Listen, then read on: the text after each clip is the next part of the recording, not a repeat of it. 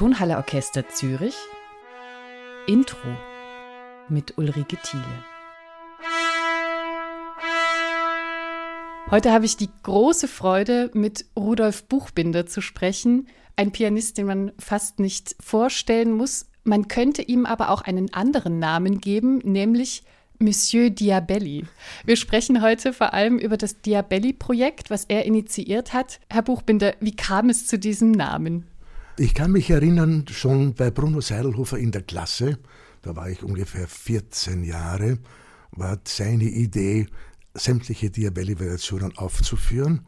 Und ich durfte damals als Junge die Hälfte der 50 Variationen des Vaterländischen Künstlervereins spielen und ein anderer Kollege den anderen Rest und eine weitere Schülerin hat dann den Beethoven gespielt. Ich möchte kurz erklären, diese 50 Variationen entstanden so, dass Diabelli einen Walzer schrieb und den an alle damals in der Monarchie lebenden sogenannten Tonsetzern schickte, äh, mit dem Auftrag, je eine Variation zu schreiben, die er dann brutal alphabetisch ordnete. Aber dadurch ergibt sich eine automatische Dramaturgie und man braucht nicht viel nachdenken. Beethoven bekam das natürlich auch und lehnte das sofort ab. Aus zwei Gründen. Er sagt, über so einen blöden Walzer kann man nichts schreiben. Und das Zweite ist, dass er sich nicht in einen Topf werfen lassen wollte mit all den anderen. Gut, es vergingen vier Jahre und dann erschien Beethoven mit 33 Variationen. Und das ist ja das größte, letzte Werk für Klavier das Beethoven schrieb. Ich bezeichne das immer als Mikrokosmos von Beethoven. Die 50 Variationen sind faszinierend, weil alle konnten komponieren. Es sind ja bekannte Namen dabei. Ja, also Moscheles, Kalkbrenner, Hummel. Und jeder wollte sich natürlich an Virtuosität überbieten. Eine Variation ist auch von Erzherzog Rudolf zum Beispiel.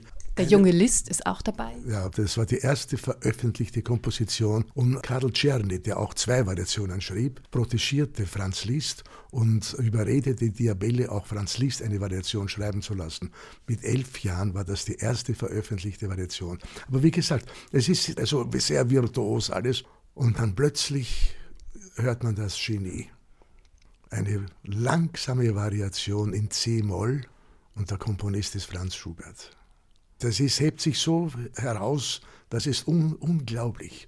Aber natürlich, Karl Czerny hat eine perfekte Coda zum Schluss geschrieben und natürlich auch virtuos. Wojciech, sein Zeitgenosse auch von Beethoven. Von Wojciech habe ich sogar öfter seine B-Moll-Sonate in Konzerten aufgeführt. Jan Hugo Wojciech. Auf jeden Fall war das ein fantastisches Projekt und ich habe mir immer Gedanken gemacht, wie würde das aussehen, wenn man heute Komponisten fragt, eine Variation zu schreiben. Also 50 werden es sicher nicht werden, aber das Beethoven-Jahr war dann die Möglichkeit, dieses Projekt zu starten. Leider sind es nur elf und nicht zwölf. Die zwölfte hätte Krzysztof Penderecki schreiben sollen, ein wirklich enger, enger Freund von mir. Ich habe auch mit ihm sehr oft sein Klavierkonzert aufgeführt.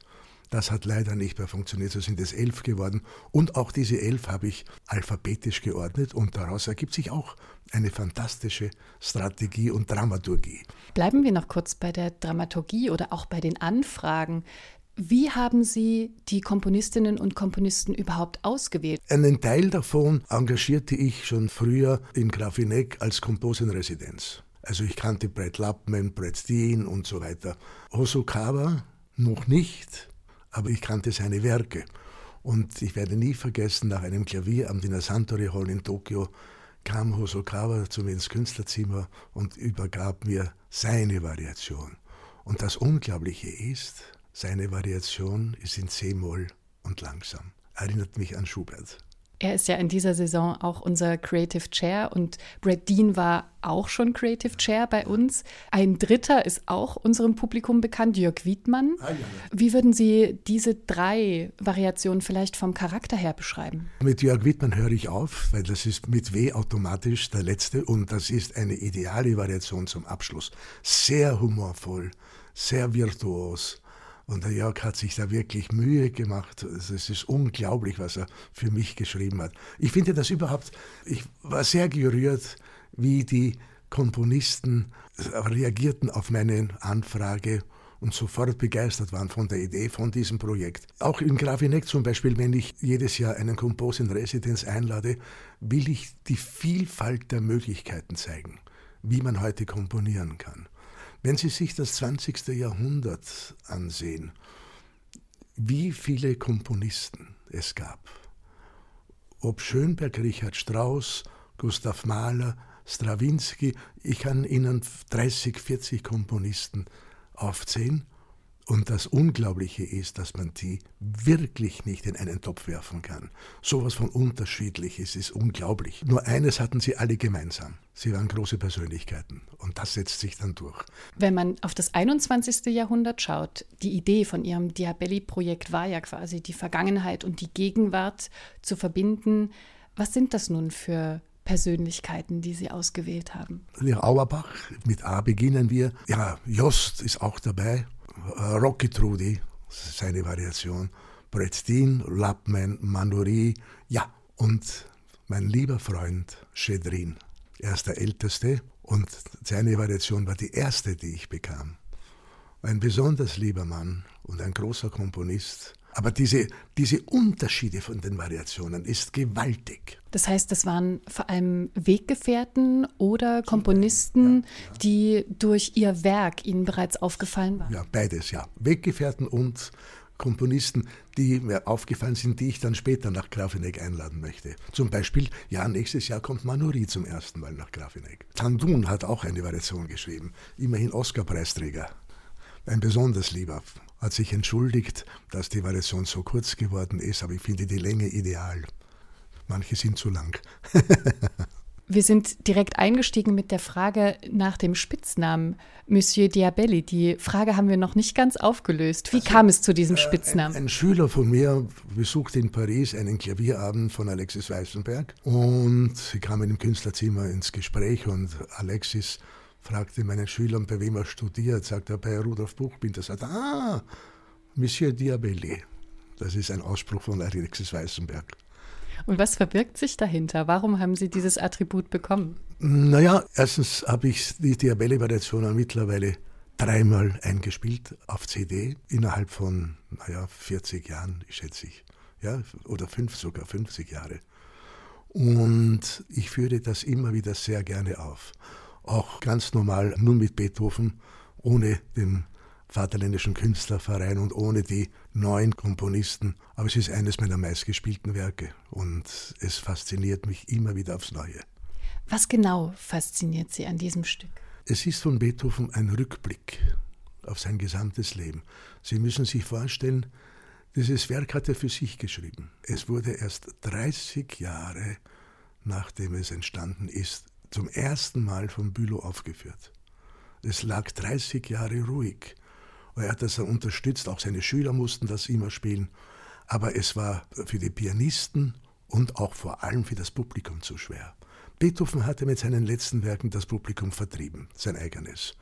Mit den letzten Streichquartetten sowieso. Und das Publikum wandte sich damals Rossini zu den aber Beethoven sehr schätzte. So ist die Musikgeschichte. Gibt es in den 33 Veränderungen über diesen Walzer von Diabelli Variationen, wo Sie sagen würden, da können Sie das Wesen von Beethoven ganz besonders herausspüren? Na, vor allen Dingen, es widerspiegelt die Vielfalt seines Wesens. Ich finde das so lächerlich, Beethoven immer als Titan hinzustellen, dass er wirklich nicht war. Und das Schicksal klopft an die Tür bei der fünften Beethoven. Dieses Motiv kommt schon in der Sonate Opus 10 Nummer 1 vor. Und immer wieder verwendet er das. Also das hat mit Schicksal so absolut nichts zu tun. Man versucht ja immer etwas hinein zu interpretieren. Zum Glück gibt es Geheimnisse, die wir nicht lösen werden. Zum Glück braucht nur die unsterbliche Geliebte erwähnen. Äh, aber er durfte nicht heiraten. Sein Pech war, dass er standesgemäß nicht zu seinen Damen passte, in die er sich verliebte. Strukturell, spieltechnisch, wo sind Momente, wo Sie Beethoven quasi greifen können in den Variationen? In jeder einzelnen Variation. Es ist von unglaublichem Humor geprägt, die eine oder andere Variation. Dann kommt plötzlich nach diesen wilden, fast Boogie-Woogie-Variationen eine Variation, die an Sensibilität und Tiefe nicht zu überbieten ist. Alles kurze Variationen. Und zum Schluss, nach der Fuge, geht die Sonne auf mit dem Menuett in C-Dur plötzlich wieder. Und da öffnet sich der Himmel. Das war sein Abschied. Das widerspiegelt dieses Werk sämtliche Charakterzüge von Ludwig van Beethoven. Seine Traurigkeit, seine Verzweiflung, aber auch sein Humor. Und den hatte er wirklich. Aber seine Verzweiflung widerspiegelt sich ja auch im Heiligenstädter Testament. Ich habe meinen, meinen Schülerinnen und Schülern immer gesagt, bevor sie ein Werk irgendeines Komponisten spielen, egal ob Gershwin, Bach oder Tchaikovsky, zuerst ein Buch lesen, damit man den Mensch kennenlernt. Bei Beethoven braucht man nur das Heiligenstädter Testament lesen und dann weiß man Bescheid über ihn. Die Variation von Hosokawa trägt ja den Titel Verlust. Ja, und das, das, war, das war für mich die größte Überraschung, diese Variation. Und was hat Sie überrascht? Die Tiefe. Die Lyrik und die Tiefe, das ist unglaublich. Es ist eine rührende Variation. Sie haben die Diabelli-Variation auch einmal Leitmotiv Ihres Lebens genannt. An welchen wichtigen Wegmarken, die Sie erinnern, ist dieses Leitmotiv aufgeleuchtet? Ja, immer wieder. Das, es verfolgt mich. Äh, Sie müssen sich vorstellen, ich bin in einer winzig kleinen Wohnung aufgewachsen. Da gab es ein Pianino. Das ist ein, ein Upright. Also, wie, weiß nicht, wie in Österreich sagen wir Pianino. Und zum Flügel sagen wir Klavier. Das ist nämlich ganz wichtig, weil ich bin ja kein Flügelspieler. Und ich spiele auch kein Flügelkonzert, also ein Klavierkonzert. Aber das hat sich so eingebürgert. Wir sagen auch in Wien Stutzflügel, zu einem kurzen äh, Flügel. Aber auf dem Pianino stand einmal ein Radio und oberhalb die Lebendmaske von Beethoven hing an der Wand. Und es gibt die Totenmaske, gibt es ja nicht. Das, man sagt immer, das ist die Totenmaske. Und das ist die, die Totenmaske schaut schrecklich aus. Also die kann man sich nicht aufhängen. Ich habe nur ein Foto von der Totenmaske. Und dieser Beethoven, der mich da immer anblickte, verfolgt mich seit meinem dritten, vierten Lebensjahr. Und ich war ja mit fünf Jahren der jüngste Student der Musikhochschule in Wien. Da konnte ich noch nicht lesen und schreiben, aber auch keine Noten lesen. Ich habe zur Aufnahmsprüfung damals gespielt, ich möchte gern dein Herzklopfen hören. Ich nehme an, sicher in C-Dur. Aber selbst zusammengebastelt. Und, ja, und so hat mich Beethoven seit damals immer wieder verfolgt. Ich benutzte ja auch meine Plattenfirma, meine damalige die Teldec, um Beethoven zu studieren. Und mein, mein, mein Ziel war immer die Diabelli-Variationen und die 32 Sonaten. Aber bevor ich mich daran wagte, habe ich alles andere von Beethoven aufgenommen, was er je für Klavier geschrieben hat. Also sämtliche Klavierstücke, sämtliche Variationen. Bei den Klavierstücken gibt es ein Stück, das heißt Lustig Traurig. Wird nie gespielt, aber es widerspiegelt auch einer seiner Charakterzüge. Und dann sind die Beethoven-Sonaten an die Reihe gekommen die mich auch verfolgen.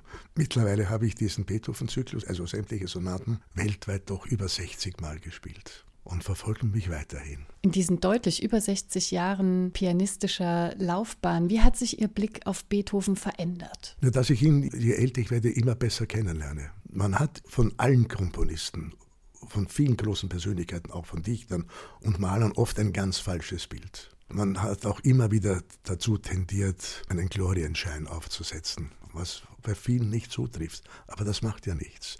Wobei Beethoven Humanismus, Freiheitsdrang, das war bei ihm das Allerwichtigste. Und ich glaube, er war auch ein sehr wohltätiger Mensch, was man ja nie vermuten konnte.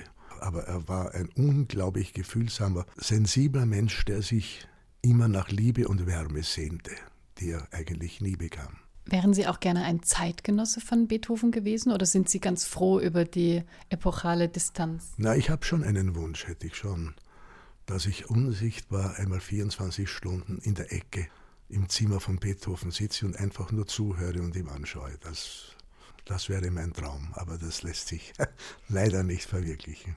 Jetzt habe ich zu meinem letzten Geburtstag von meiner Frau eine Haarlocke von Beethoven bekommen, also ein Büschel Haare von Ludwig van Beethoven. Sie müssen sich vorstellen, Herr von Breuning war ja an seinem Totenbett, hat ihn begleitet und war dabei, als er starb und sein Sohn hat eines der berührendsten Büchlein geschrieben. Ein kleines Büchlein, Schwarz-Spanier-Haus, wo er als Elfjähriger erzählt, wie er mit Beethoven Hand in Hand im Park spazieren ging und der Beethoven erzählte ihm Geschichten und nach zwei, drei Seiten haben sie das Gefühl, sie gehen mit Beethoven Hand in Hand.